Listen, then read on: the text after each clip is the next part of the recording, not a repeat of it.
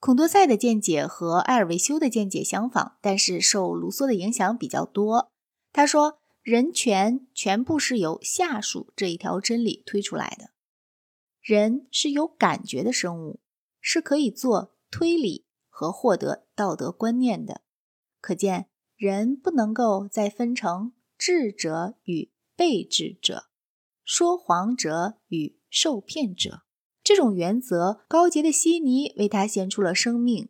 洛克把他的名字的微信寄附在他上面。后来由卢梭发挥得更加精严。他说，洛克最先指出了人类认识的限度，他的方法不久就成为所有哲学家的方法。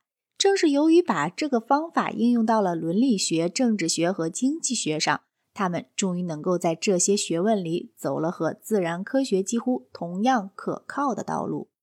孔多塞非常赞赏美国独立战争。简单的常识教导了英国殖民地的居民，在大西洋彼岸出生的英国人和在格林尼治子午线上出生的英国人持有完全相同的权利。他说：“美国宪法以人的天然权利为基础。美国独立战争使涅瓦河到瓜达尔基维尔河的整个欧洲都知道了人权。不过，法国大革命的原则比那些指导了美国人的原则。”更纯正、精严、深刻。这些话是当他躲开了罗伯斯庇尔的耳目，隐匿起来时写的。不久以后，他就被被捕下狱了。他死在狱里，但是死情不详。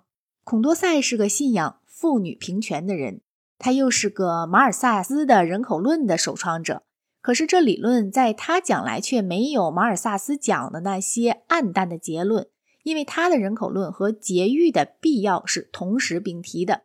马尔萨斯的父亲是孔多塞的门徒，这样马尔萨斯才知道了人口论。孔多塞比埃尔维修还要热狂，还要乐观。他相信，由于法国大革命的原则普遍流传，所有的主要弊病不久会全化为乌有。他没活到1794年以后，也许是他的幸运。